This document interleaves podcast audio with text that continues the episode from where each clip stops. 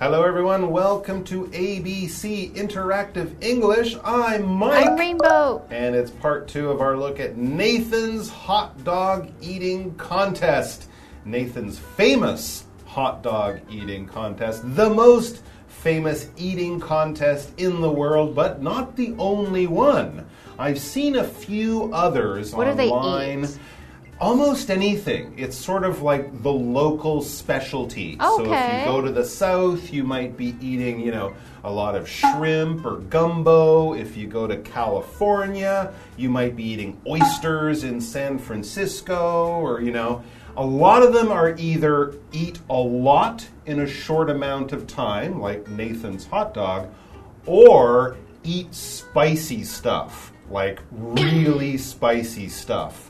And who can eat the most spicy stuff wins. So it's either a lot of food or really hot food. That's the challenge, that's the contest. I've only seen one here in Taiwan. It was actually not America's birthday, it was Canada's birthday. No way. What did they eat? Was it poutine? Poutine, of course. They're eating french fries covered with gravy Woo. and cheese. Very good to eat. In person. You watched this I in person. saw it live. Wow. I was waiting to play music, and on the stage they had the contest. This Was guy, it gross? well, it was.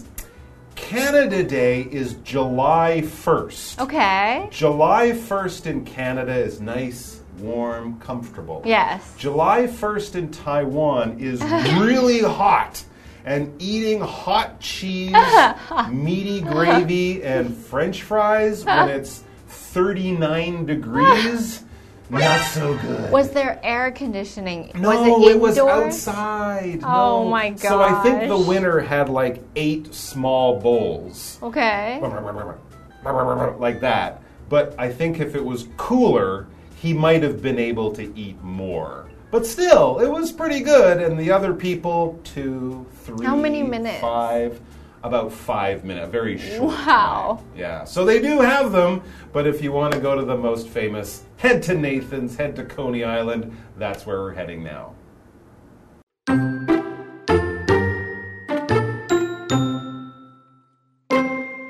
The contest is from 11 a.m. to 1 p.m. Both men and women take part. They try to eat as many hot dogs as they can in 10 minutes. The contestants must eat not only the hot dogs, but also the buns. So, they have water on hand to help the food slide down their throats.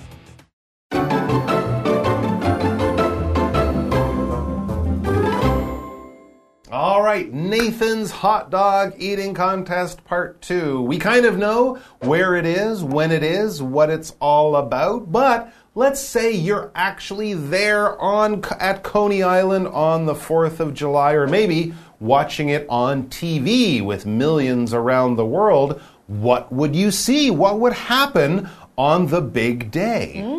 Okay. So the contest is from 11 a.m. to 1 p.m. Oh, lunchtime. Yeah, it's only two hours. Okay. Both men and women take part. Ah. They try to eat as many hot dogs as they can in 10 minutes. Now, 10 minutes seems short, but when you're trying to eat that many hot dogs, it's a lot of minutes. Mm, yeah, and if you're eating really fast, you could probably eat a lot of hot dogs, but then again, if you're eating a lot for 10 whole minutes, that might feel like a really long time. And everybody can take part. Well, hmm. maybe not very small children. No. But men and women can both take part. Hmm. Take part means to join. So if I say, this contest is for everyone, everyone can take part.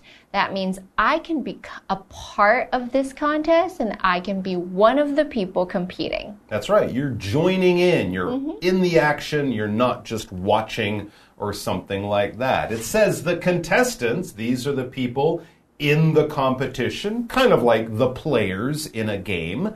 The contestants must eat not only the hot dogs, but also the buns, That's right? very because filling. A hot dog really should be the dog, the sausage, the wiener, and the bun. You don't just eat the meat and throw away the bread, or in this case, the bread Bun. in the form of a bun. What is a bun? It's basically just a small single serving of bread for one person. You can talk about bread, which you will then cut into pieces or slices to make a sandwich, but a bun will be much smaller. If I cut it, it might just be for me. We cut certain buns that are round in half and make them into hamburgers. We might have an even smaller bun that you just break and eat with your hands while you're having your food, or it could be a long bun like you have for a hot dog or for a submarine, like a Subway's kind of submarine sandwich. Those will have long buns, but they're always made of bread.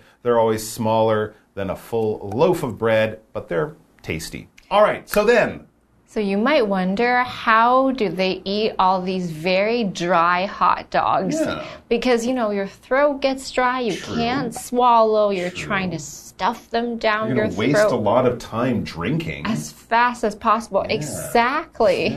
So they have water on hand to help the food slide down their throats. Yeah. So you'd see them dipping it in water. Yeah. So that makes it kind of like a soupy feeling. yeah. And they are not chewing, yeah. they are swallowing whole. So sliding down, it's the action, it's kind of like going on a slide. So sliding down your throat is the action of going in there and going inside. Basically, you are not chewing at all. It's just sliding down your throat smoothly because you don't have the time. Well, they are actually chewing a little bit, but with everything being wet, it's much easier for it to slide. but they're not like snakes. You don't see the hot dogs going down one by one.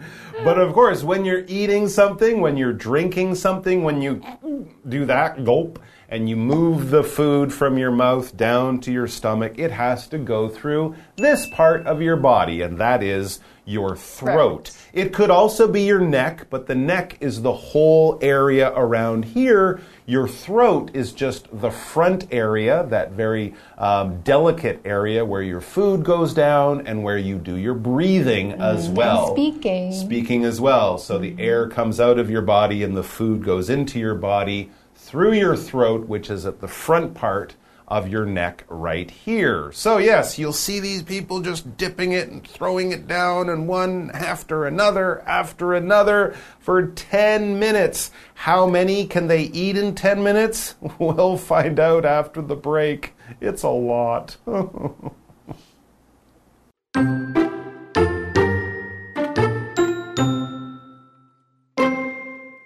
2021 men's winner has the record with 76 hot dogs.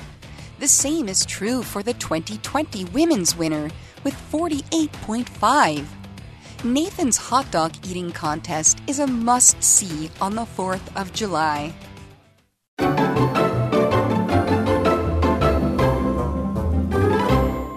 Okay, so I wonder what the record is for the men and the women. I mean, take a guess.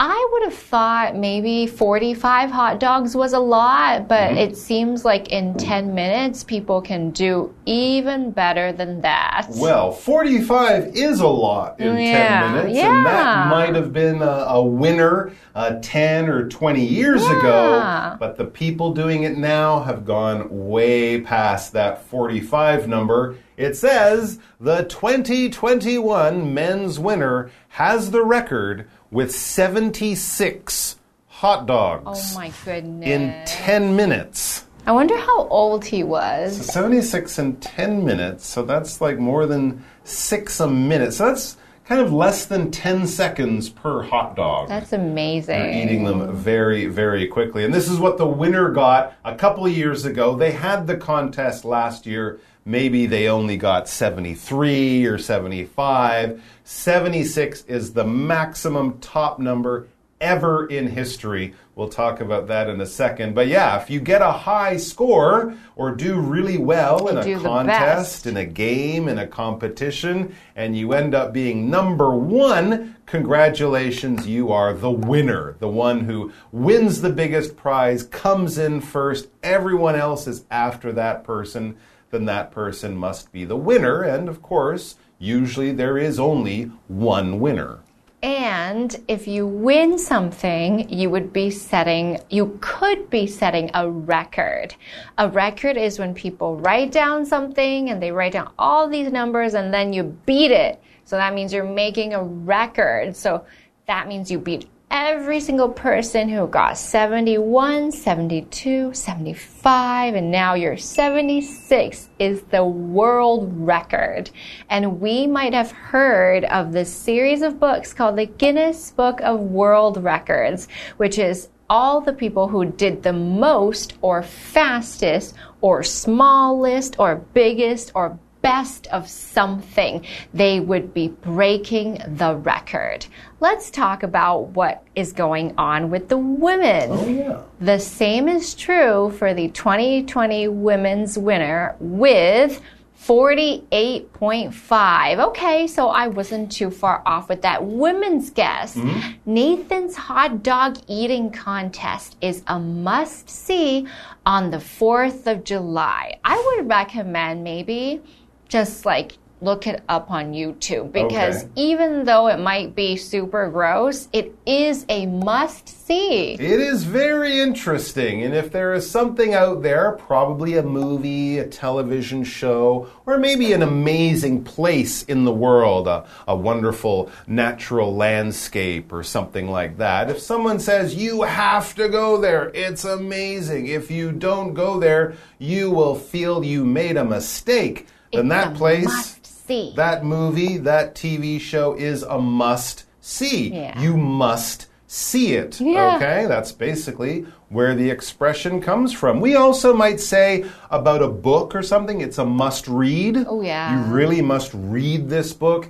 And occasionally you might say, oh, that restaurant is a must eat or that dish, but not as commonly. Yeah. Must see or must read mm-hmm. for entertainment and things like that. It just means you gotta see it. It's incredible. Exciting. So there you go. The women are at 48.5, Not and I bad, know that bad. Joey Chestnut is the man with 76.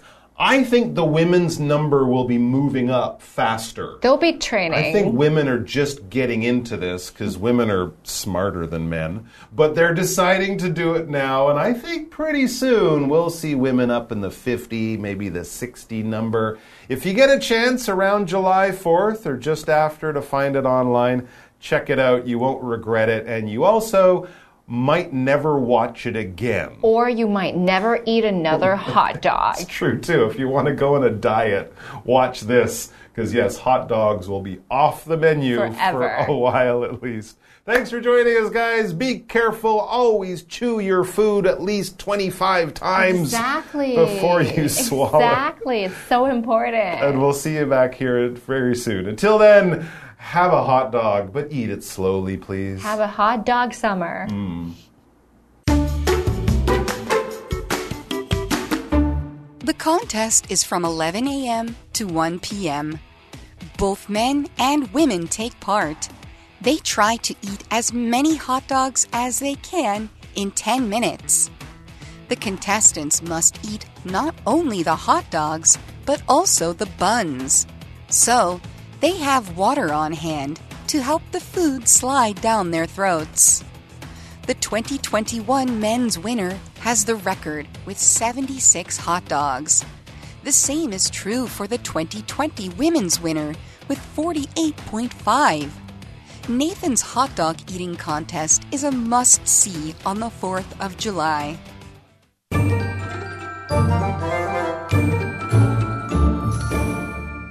Hello, I'm Tina。我们来看这一课的重点单字。第一个 bun，bun 名词，供一人食用的长形或圆形面包。The hamburger buns are burnt。这个汉堡的面包烤焦了。Burnt 就是烧焦的。下一个单字 throat，throat 名词， 喉咙。He cleared his throat before he sang。他唱歌前清了清喉咙。下一个单字 winner，winner 名词，获胜者、赢家。What is the prize for the winner？获胜者的奖品是什么？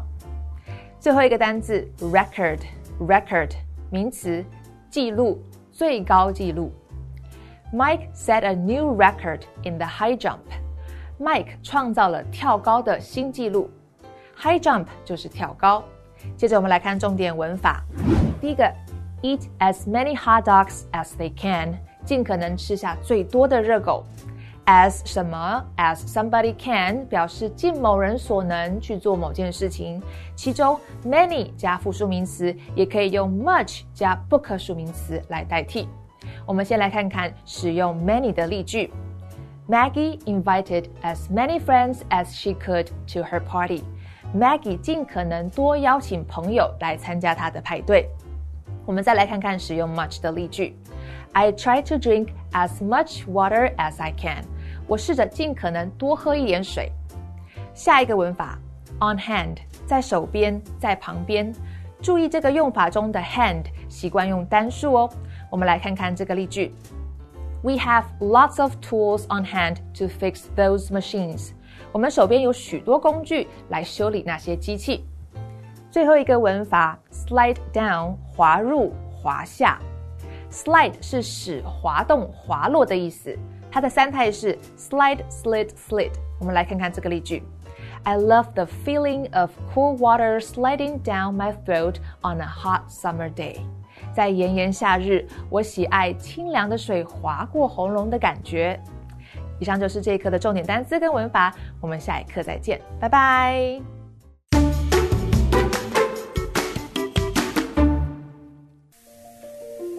Chiayi Art Museum has a unique old building. It was originally a branch of the Taiwan Tobacco and Liquor Corporation, designed by Japanese architect Tsutejiro Umezawa. Tsutejiro Umezawa came to Taiwan in 1911. During his stay in Taiwan, he designed many buildings that still have a high historic value now.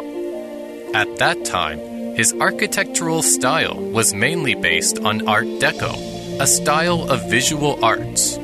And his designs for architecture include eclecticism, early modernism, and so on. There are many places where you can see Tsutejiro Umezawa's work. Other examples include Japanese colonial time Tainan Police Agency and the Songshan Tobacco Factory. These two places are now the Tainan Art Museum Building 1 and the Songshan Cultural and Creative Park. Hayashi Department Store, a famous historic site in Tainan, is also his masterpiece. Tsutejiro Umezawa's dedication to Taiwan was very brilliant. His work set a major record in Taiwan's architectural development.